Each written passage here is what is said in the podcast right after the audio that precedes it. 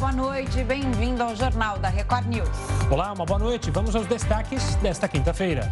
Senadores entregam relatório final da CPI da pandemia ao presidente do STF. Votação do projeto que libera verbas para o Auxílio Brasil é adiada. Tribunal Superior Eleitoral caça deputado e alerta sobre abusos nas redes sociais nas eleições. E ainda, Rio de Janeiro tem primeiro dia de uso opcional de máscara em ambientes abertos.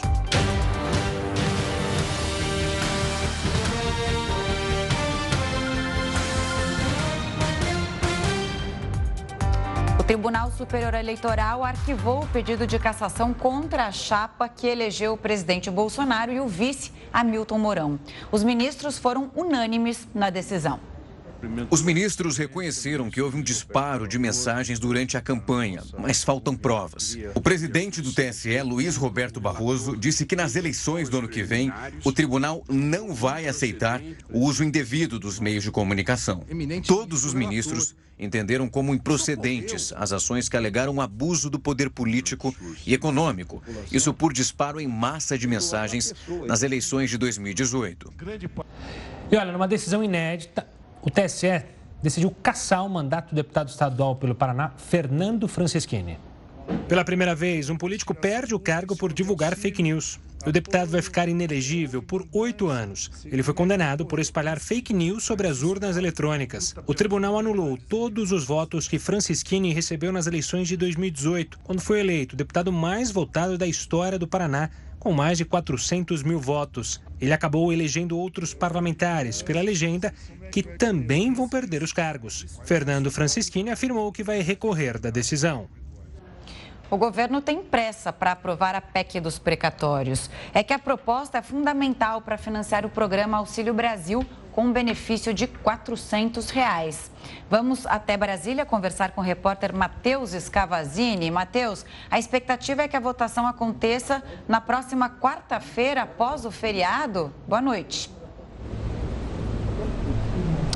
Boa noite, Camila, Gustavo. A mobilização é grande para que isso aconteça. Equipe econômica e ministros tentam correr contra o tempo para tentar viabilizar, porque a PEC é a garantia pelo menos é o que o governo imagina, é a garantia para tentar viabilizar esse programa social. A promessa do presidente Jair Bolsonaro é começar a pagar esse auxílio já no mês de dezembro.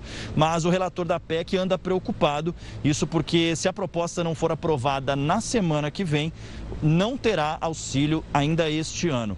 O Ministério da Cidadania precisaria ainda de 45 dias após a aprovação para elaborar a folha de pagamentos.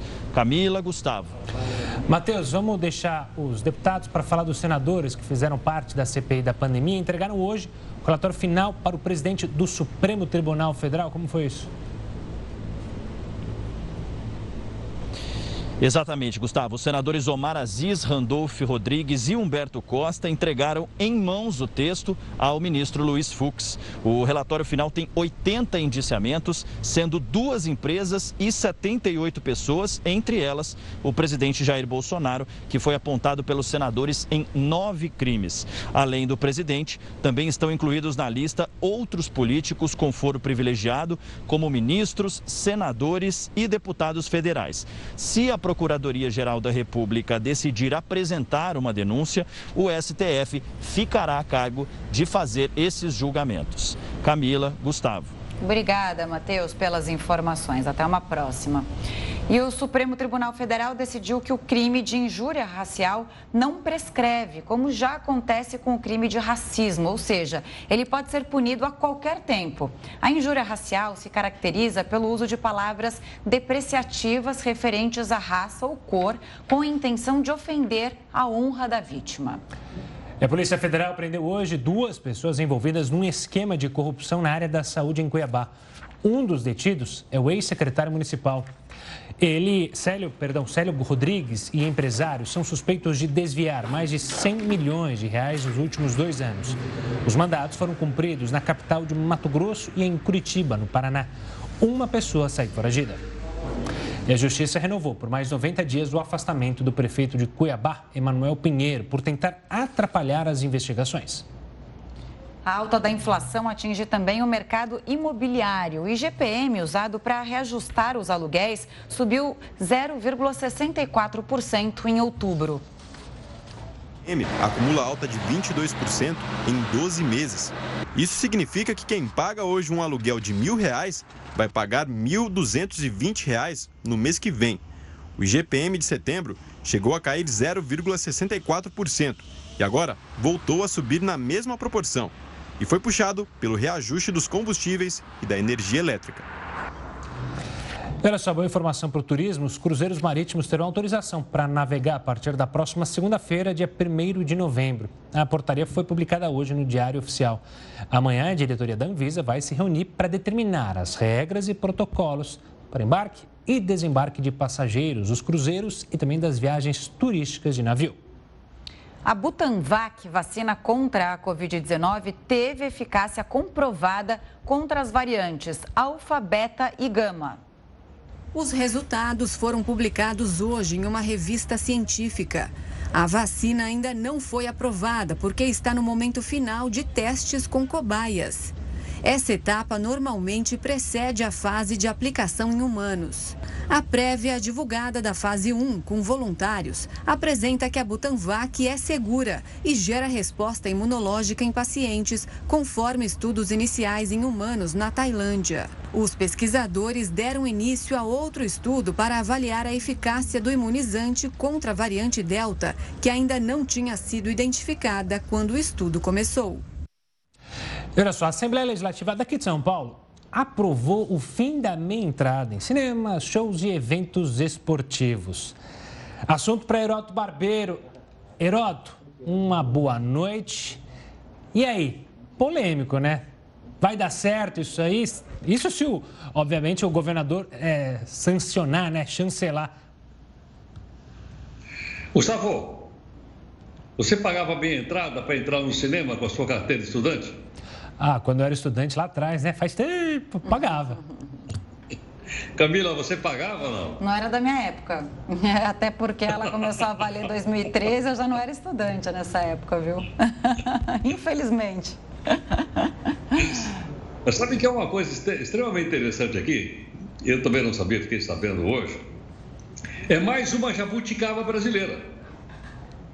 O Brasil é o único país do mundo que tem uma lei federal que estabelece a meia entrada para estudantes e para pessoas idosas. é inacreditável. Agora você vai dizer, pera um pouquinho. Mas, por exemplo, se uma pessoa é pobre e ela quiser entrar num museu caro, como o Louvre, não tem meia entrada? Não. Mas tem um dia da semana, salvo engano, é quarta-feira, que ninguém paga. Então, o pessoal que não pode pagar vai no Louvre na quarta-feira vai no Museu do Prado, lá em Madrid, no dia que nos paga, por aí afora. Bom, mas e nos cinemas e espetáculos? São os promotores do espetáculo ou do, da competição esportiva que liberam um certo número de ingressos para a, a meia entrada. Agora, como no Brasil tem uma lei, eu fui dar uma olhadinha na lei, ela estabelece o seguinte: é o Estatuto da Juventude. Estabelece que só para estudante pobre o estudante rico não tem, não tem, não tem direito, na lei federal. Seguinte, ó, são só de baixa renda e tem que estar cadastrado num cadastro único de proteção social do governo federal. Essa lei aprovada na Assembleia é uma lei estadual. Provavelmente vai haver um choque, claro. O Estado não pode legislar em assuntos que são da área do governo federal. Vai haver um choque certamente na área jurídica. Mas uh, você vai dizer assim, mas por que, que levantar essa questão agora?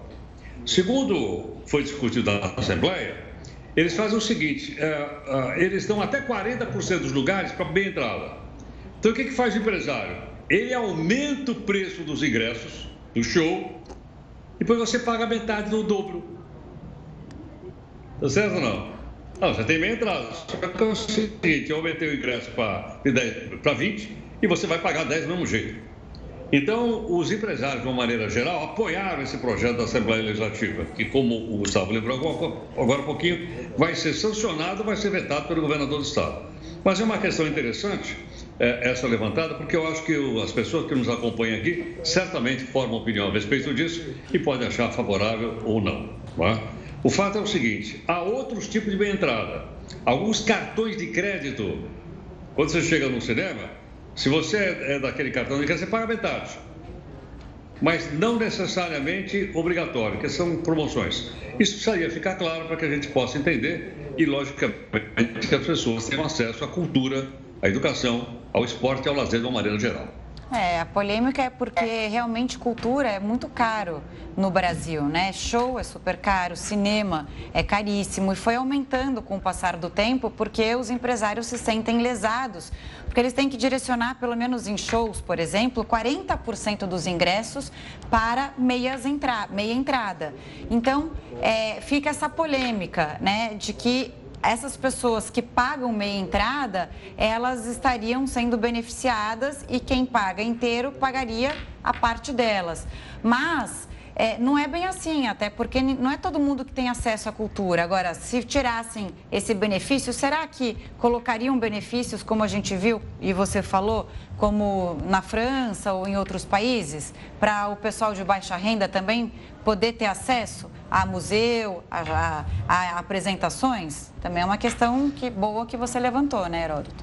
E tem uma questão aqui. Então, por favor, Heródoto. Pois não, vamos ver então como é que as pessoas, né, como é que as pessoas reagem a isso. Fica aí a, a polêmica para os nossos amigos. Boa, para encerrar essa discussão inicial, fica aqui uma frase que não é minha, mas é uma bem verdade, né? Políticas públicas, como essa, criada pela lei, ajudam a combater um problema, só que invariavelmente criam outros, como é o caso desse. Criou uma jabuticaba enorme. Herói, a gente volta a se falar daqui a pouquinho aqui no Jornal da Record News.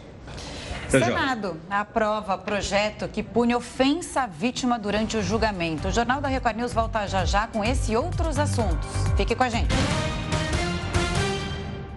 O Senado aprovou o projeto que pune ofensa à vítima durante o julgamento. A lei foi batizada de Mariana Ferrer por causa daquele, daquele caso emblemático em que a jovem de 21 anos foi humilhada numa audiência em que era ouvida num processo.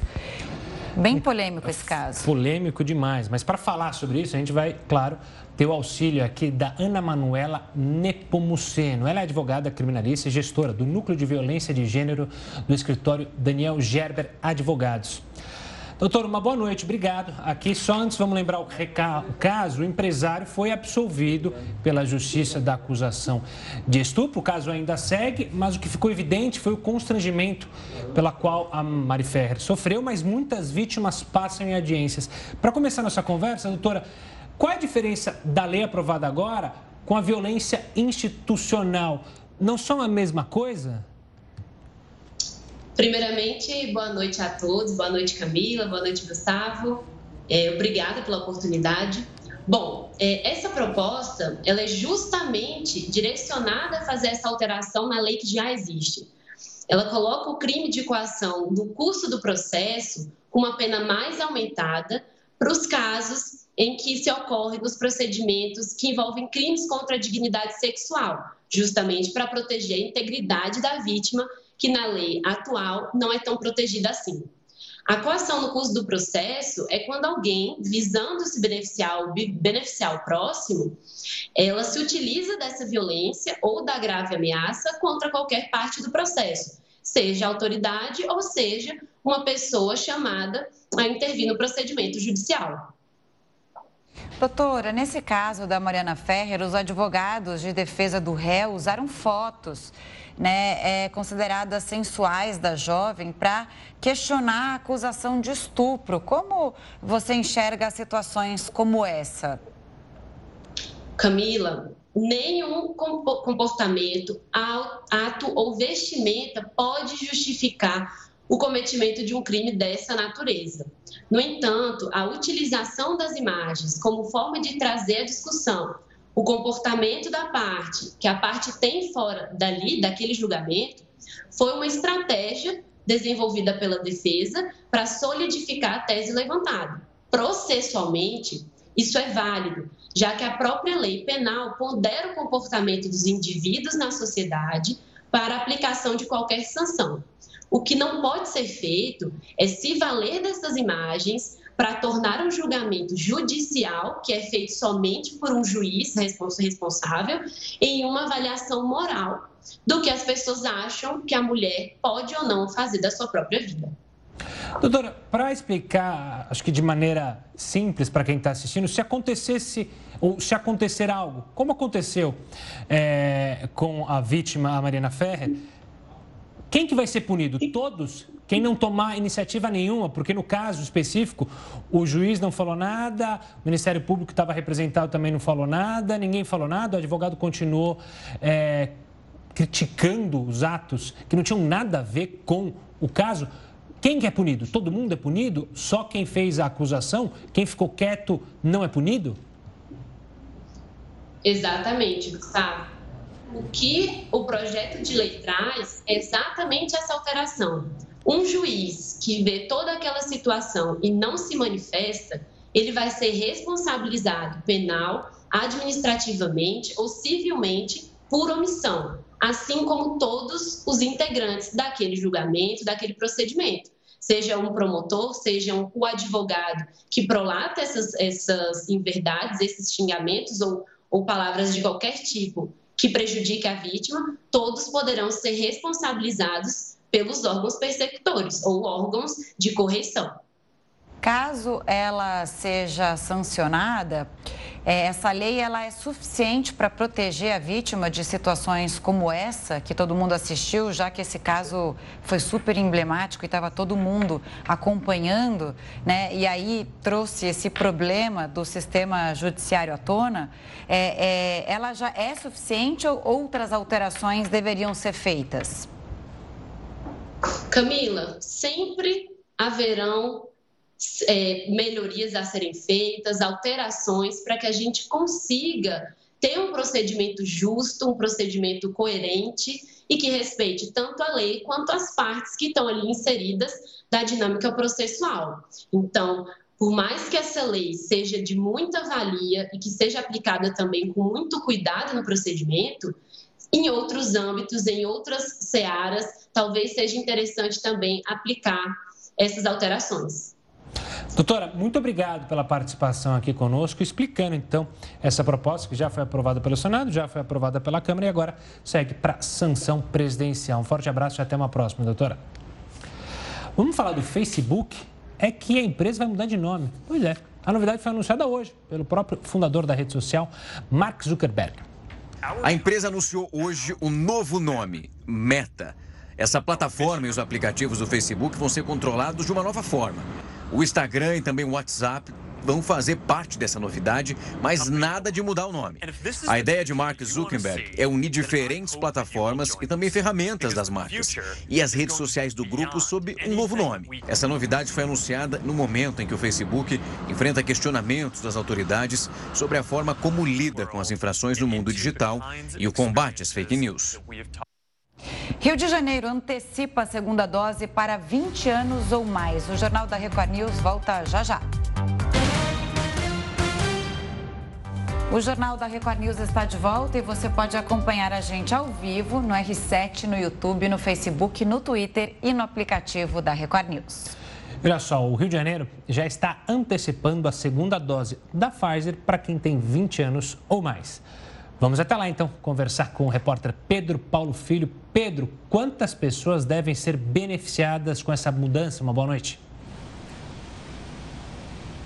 Olha, Gustavo, são mais de 350 mil cariocas que precisam ficar atentos ao calendário e eu já explico o porquê. Antes disso, uma boa noite para você, boa noite, Camila, e a todos que acompanham o Jornal da Record News. Olha, a Secretaria Municipal de Saúde informou que quem tem mais de 20 anos, 20 anos ou mais, já pode procurar os postos de saúde para antecipar a segunda dose da Pfizer, mas existem alguns critérios. O principal deles é que essa antecipação deva ser de uma semana, sete dias do, da data de agendamento para a segunda dose. Um exemplo, quem estava agendado para receber a segunda dose na sexta-feira da semana que vem já pode comparecer aos postos de vacinação amanhã. Já quem estava agendado para receber a segunda dose no dia 8 de novembro, por exemplo, vai precisar esperar a próxima segunda-feira para procurar os postos. E ainda, existe um outro critério. os pontos têm que ter vacina em estoque disponível para atender também a essa demanda adicional. Hoje, a capital fluminense chegou agora há pouco a 66,2% de toda a população completamente imunizada. E essa redução do prazo da Pfizer em sete dias pode aí antecipar, inclusive, a aposentadoria dessa proteção aqui, tanto para ambientes abertos quanto também para fechados. Então, a gente também aguarda a adesão da população para poder ter mais essa boa notícia para trazer. Eu volto com vocês. Pedro Paulo, boa noite. Bom, ficou no vai, não vai, a flexibilização do uso de máscaras que a gente falou tanto, agora é para valer aí, é opcional, tô vendo que você está usando. Você vai aderir, não vai aderir? Pois é, agora essa flexibilização foi regulamentada pela Secretaria Estadual de Saúde, isso saiu num decreto que foi publicado nessa tarde no Diário Oficial do Estado, uma edição extra, inclusive, dessa edição. E aí agora os cariocas podem então ficar sem a máscara em ambientes abertos e sem aglomeração. Antes de falar mais sobre a capital fluminense, eu vou explicar um pouquinho sobre como está sendo essa regulamentação. Os técnicos da Secretaria Estadual de Saúde explicam que essa medida ela está sendo feita, mas obedecendo alguns critérios. Os municípios precisam seguir alguns critérios. Eu estou me enrolando um pouquinho aqui com fone de ouvido, mas eu vou tentar passar a informação ainda assim, conseguir. Bom, os municípios têm que seguir alguns critérios aí para seguir essa regulamentação. O principal deles é o percentual mínimo de completamente imunizados. 75% de, da, do público-alvo, ou seja, 12 anos ou mais, ou então 65% de toda a população completamente imunizada. Na região metropolitana aqui do Rio, só a capital e Niterói conseguiram atingir essa meta. E tem algumas cidades que estão longe desse índice. Eu trago três destaques que chamam a atenção. Belfor Roxo tem apenas 31% do público-alvo completamente imunizado. São João de Meriti tem 25% do público-alvo completamente imunizado. Ou seja, essas cidades ainda precisam, mesmo que haja um decreto municipal, precisam continuar com o uso de máscaras em ambientes abertos por força de lei estadual. Bom, voltando aqui para a capital, como eu estou aqui numa área aberta, sem aglomeração, meu repórter cinematográfico está bem distante de mim, meu auxiliar também, então eu vou pedir licença para os nossos telespectadores, vou tirar aqui o meu fone de ouvido só para tentar tirar a máscara. Que coisa boa. Enfim, sem a máscara, posso desejar para vocês boa noite, Camila. Boa noite, Gustavo, e boa noite a todos que acompanham o Jornal da Record News. Olha só, a gente Ótimo. reconhecendo o Pedro Paulo, né? Uma boa, não, uma ótima noite, é. né? A gente. Agora, né? É, agora a gente torce bastante para que a gente evolua, evolui mais. E puxão de orelha nessas cidades que você falou, né? Como é que pode ficar com essa taxa tão baixa, 30%, poxa? Vamos se vacinar nessas cidades aí, Belfort Roxo, São João do Meriti. E que imagem bacana do Pedro sem a máscara.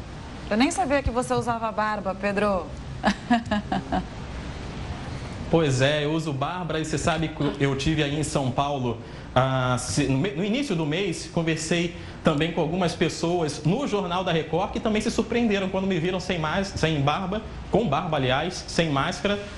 Acho que nossos telespectadores também tiveram essa surpresa. Tomara que seja positiva, né, Camila? Não, é super. Olha, apoiada essa, essa barba e é bom te reencontrar. Então, sem máscara, pena que eu não te encontrei aqui em São Paulo, mas é, é uma alegria, né, a gente poder viver esse momento, claro, com responsabilidade, é o que você falou, né, seguindo protocolos de segurança, tá ao ar livre, longe do, do seu auxiliar, do seu cinegrafista, todo mundo com segurança.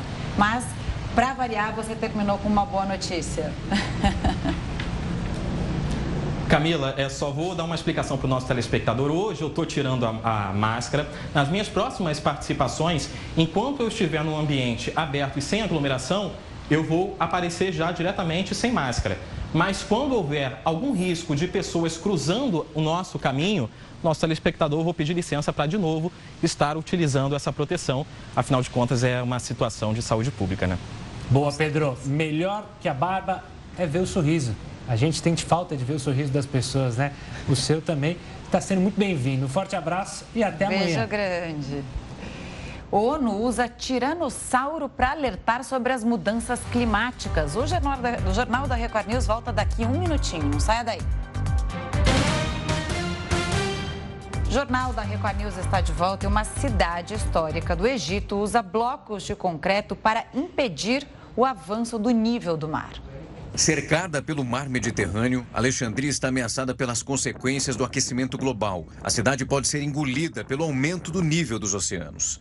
As autoridades decidiram construir barreiras de concreto para fortalecer as defesas portuárias. O trabalho já é realizado pelo Serviço de Autoridade Geral de Proteção Costeira do Egito. Alexandria possui atualmente mais de 2 milhões de habitantes e é responsável por 40% dessa produção industrial egípcia. O litoral da cidade tem mais de 60 quilômetros de extensão. A ONU considera o Egito um dos países mais vulneráveis às mudanças climáticas que são causadas pelo aquecimento global. Ele ainda, mais ou menos sobre esse tema, na contramão dos compromissos para frear o aumento da temperatura global, o Brasil segue com a alta nas emissões de gases do efeito estufa. Só em 2020, o nível de emissões foi o maior em 14 anos. Para falar mais sobre isso, o Jornal da Record News convida Paulo Artacho, professor de Física da USP e membro do painel intergovernamental de mudanças climáticas da ONU. Paulo, uma boa noite, obrigado pela presença aqui conosco. O que aconteceu? Por que, que o Brasil aumentou? Lembrando que o Brasil não é a China, que tem é, queima carvão adoidado, é, até fez uma promessa de diminuir, mas da onde sai, então, todos esses gases? Quem são os principais culpados aqui no nosso país? É, pois é, boa noite. É, um relatório feito por várias organizações brasileiras mostraram que o Brasil emitiu 9,5% mais gás de efeito estufa em 2020 comparado com 2019. Isso é um aumento brutal quando nós deveríamos estar reduzindo pelo menos a 7% ao ano. As duas principais fontes de emissão de gás de efeito estufa no Brasil é o desmatamento da Amazônia e a agropecuária. São duas atividades altamente emissoras de gases de efeito estufa e, particularmente, a destruição da floresta amazônica é, traz prejuízos muito importantes para o Brasil como um todo. O Brasil deve ir à Conferência do Clima com metas de sustentabilidade do agronegócio na mala, projetos para a economia verde. Como você acha que é, o, as autoridades de outros países vão receber é, é essas propostas brasileiras? Vai colar? Não. Muito claramente não vai colar, porque a credibilidade do Brasil como país negociador na questão ambiental está abaixo de qualquer crítica. Então, infelizmente, o, o, Brasil, que foi líder nas negociações climáticas na Rio 92, na Rio mais 20, perdeu totalmente esse protagonismo, perdeu a confiança internacional que foi depositada no nosso país. Isso é alguma coisa muito difícil da gente reconquistar. Então, nós vamos precisar de um trabalho concreto com metas muito claras para ver se a comunidade científica começa de novo a acreditar no nosso país como uma potência ambiental, como nós éramos há 5, 6, 10 anos atrás.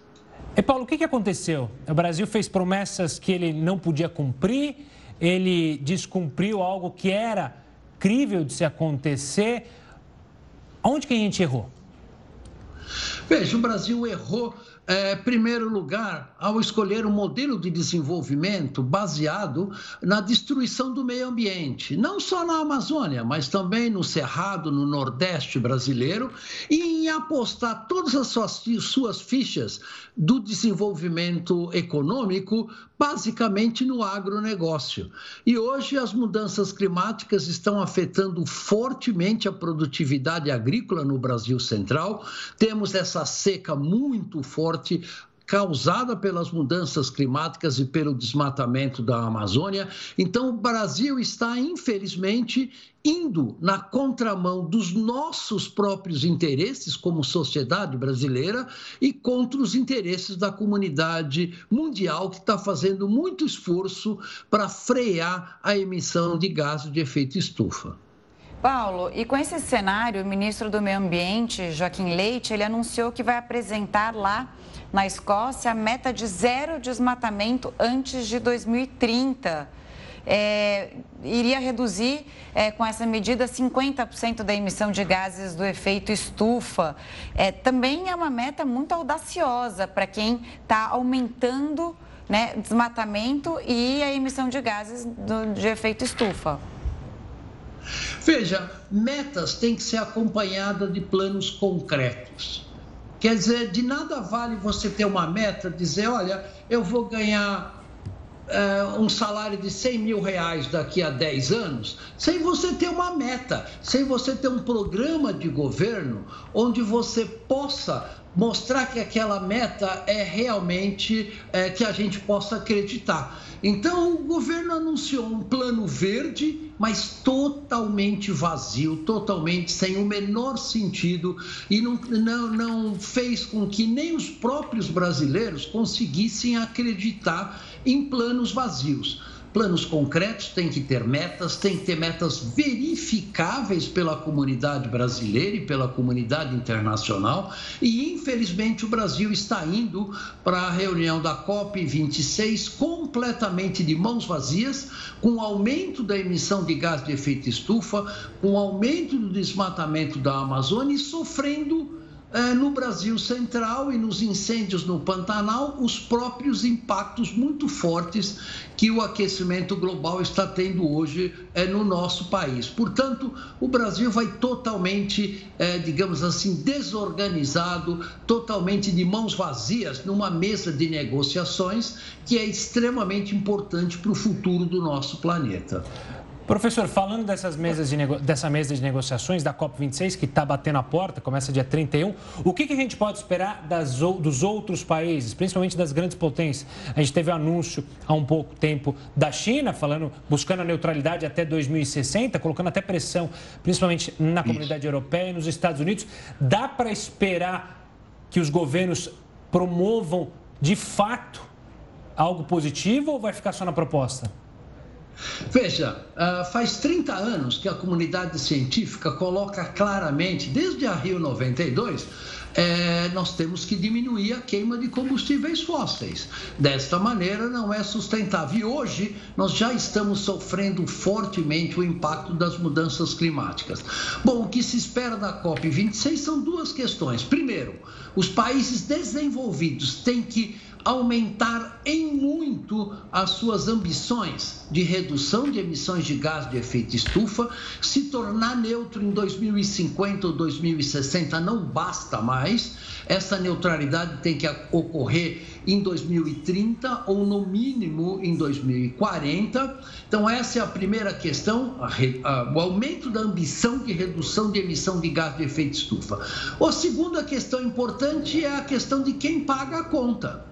Né? Essa questão também é importante. Os países desenvolvidos há muitos anos prometem fundos da ordem de 100 bilhões de dólares a cada ano para que os países em desenvolvimento possam é, reduzir as suas emissões e se adaptar às mudanças climáticas, mas até o momento nada, absolutamente nada de concreto foi feito do ponto de vista dessa ajuda financeira para os países em desenvolvimento e esperamos que isto finalmente ocorra agora na COP26 em Glasgow, na Escócia. Vamos acompanhar, né, Paulo? Muito obrigada pela entrevista, pelas explicações e uma boa noite.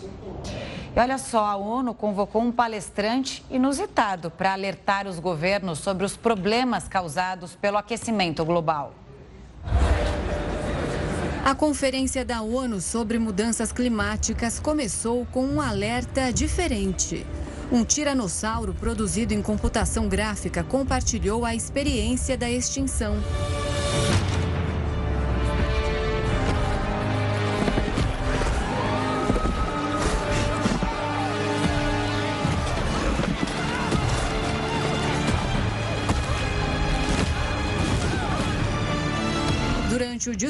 O o animal compara o uso de combustíveis fósseis com um meteoro que matou os dinossauros. O vídeo divulgado pela ONU nas redes sociais faz um alerta e pede mudanças para conter uma catástrofe climática. Antes de ser aplaudido de pé, o tiranossauro questiona os humanos sobre como poderiam explicar uma possível extinção.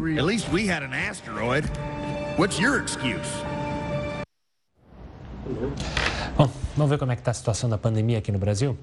Segundo o CONES, o país chegou à marca de 21.781.436 casos. No total, o Brasil registra 607.068 mortes desde o início da pandemia. 389 pessoas morreram pela Covid-19 nas últimas 24 horas. E agora, como está o andamento da vacinação no país? 72,84% dos brasileiros foram imunizados com a primeira dose. 53,99% da população tomou as duas doses ou a dose única da vacina contra o coronavírus. E 3,79% já tomaram a dose de reforço. Vamos até a Rússia, que registrou o maior número de mortes e casos de coronavírus desde o início da pandemia. Foram 1.159 óbitos e 40 mil novas infecções em 24 horas. A preocupação é maior é com o avanço da variante Delta. A Prefeitura de Moscou decretou feriado de 11 dias já a partir de hoje.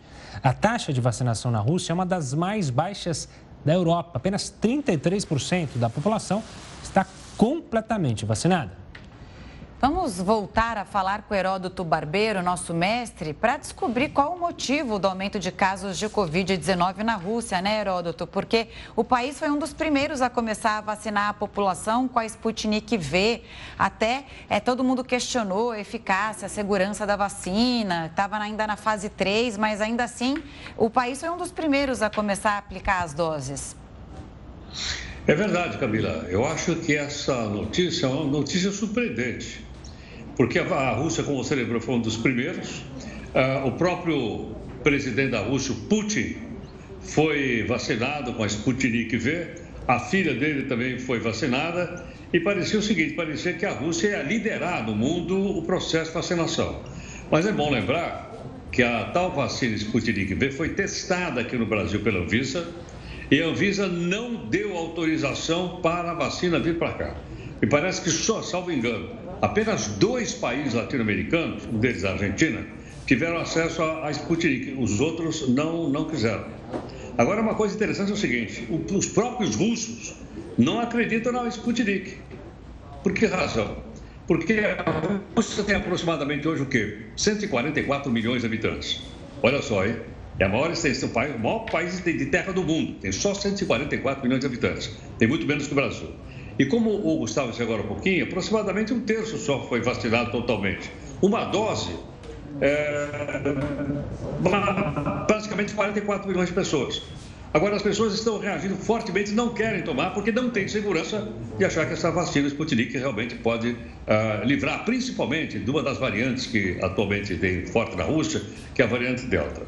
E outra coisa interessante é o seguinte: o Gustavo também lembrou que a prefeitura mandou fechar fechou academia, fechou restaurante, fechou, enfim, só os serviços essenciais que estão abertos. No entanto, no entanto, o metrô de Moscou, que aliás é uma coisa maravilhosa, um dia você precisa conhecer, o metrô de Moscou está apinhado de gente.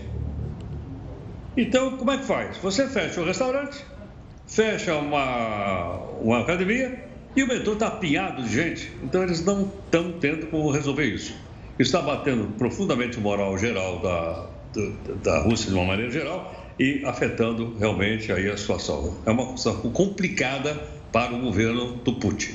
Uma derrota para o Putin. Eu lembro que a gente falava lá no começo da pandemia, né, Heroto? Você mencionava bem que tinha sido uma guerra geopolítica essa corrida pela vacina, que a Rússia tinha o objetivo justamente de produzir a vacina o quanto antes, entregar para aliados, vender para aliados, para se mostrar uma potência e o tiro saiu pela culatra. E a outra questão também era a seguinte, né? Se de repente a vacina é segura mesmo ou não, né? Chegaram a cogitar se a vacina tem a eficácia garantida, que é esse temor da população, porque os dados não foram revelados até hoje. Então fica a dúvida, a população não é que ela está desconfiando à toa. Não, exatamente. E só uma última palavrinha. Eu vi a, o vídeo que vocês mostraram para a ONU Sim. Do Tiranossauro. Eu recebi isso aí. Forte. Eu achei espetacular. Bem. Isso é uma coisa que a gente tem que difundir nas nossas redes de WhatsApp às pessoas. Está em inglês, mas dá para entender perfeitamente. Achei fantástica a maneira pela qual foi feito esse vídeo, chamando a atenção para um outro grave problema. É agora ou nunca a gente segurar o aquecimento global. Fiquei muito contente com o vídeo. Boa, Heroto. E já tem versão aí legendada que o pessoal pode procurar. Um forte abraço e até amanhã. Sextou, hein? Até amanhã. Até mais, gente. Obrigado. Tchau, tchau, Boa Heroto. Tchau. Olha, pintores passam sufoco ao ficarem pendurados num prédio de 32 andares. O Jornal da Record News volta já com esse e outros assuntos. O Jornal da Record News está de volta. A hora do cafezinho já era especial, né, Gustavo? Nossa, a minha hora de cafezinho é de, é de 15 em 15 minutos. Bom, a gente não teve, mas olha só, em tempos de home office, virou um momento ainda mais importante para as pessoas. Vamos ver. Está sentindo o cheiro daí? É o café quentinho que a Janaína acabou de passar. Aliás, por aqui o que não falta é café. Esse aqui é o coado tradicional, tá? De manhã, café da manhã e à noite. Durante o dia, é, eu vou para os diferenciados. Você vai ver que na prensa francesa ah, ele tem um puxado mais para o chocolate, no coar ele vai te puxar mais para o caramelo. Com a rotina em home office, ela passou a consumir o dobro. Sensação de conforto nos dias de confinamento. Uma das expressões mais usadas por participantes de uma pesquisa que mostrou um aumento no consumo de café durante a pandemia. 79% dos brasileiros afirmam gostar ou gostar muito da bebida, uma alta de 5% em relação a 2019. E quase metade dos consumidores bebem entre 3 a 5 xícaras de café por dia. Antes da pandemia, o trabalho era o principal local de consumo de café. Agora é em casa mesmo. As pessoas ficaram um pouco mais dentro da cozinha, tentando é, melhorar tudo que poderia se consumir. É, então, essa gourmetização, se assim eu posso chamar, é, de, de experimentar novos sabores, novos aromas, isso aconteceu com vários produtos e também aconteceu com o café. No país que é o principal produtor e o segundo maior consumidor do mundo, a alta nos preços não deixou cair a vontade de apreciar um bom cafezinho. Há quem diga que sem ele, o dia não rende. O cafezinho ele já faz parte do meu dia a dia, me ajuda a tirar o sono, me dá aquela estimulada e ele é meu companheiro.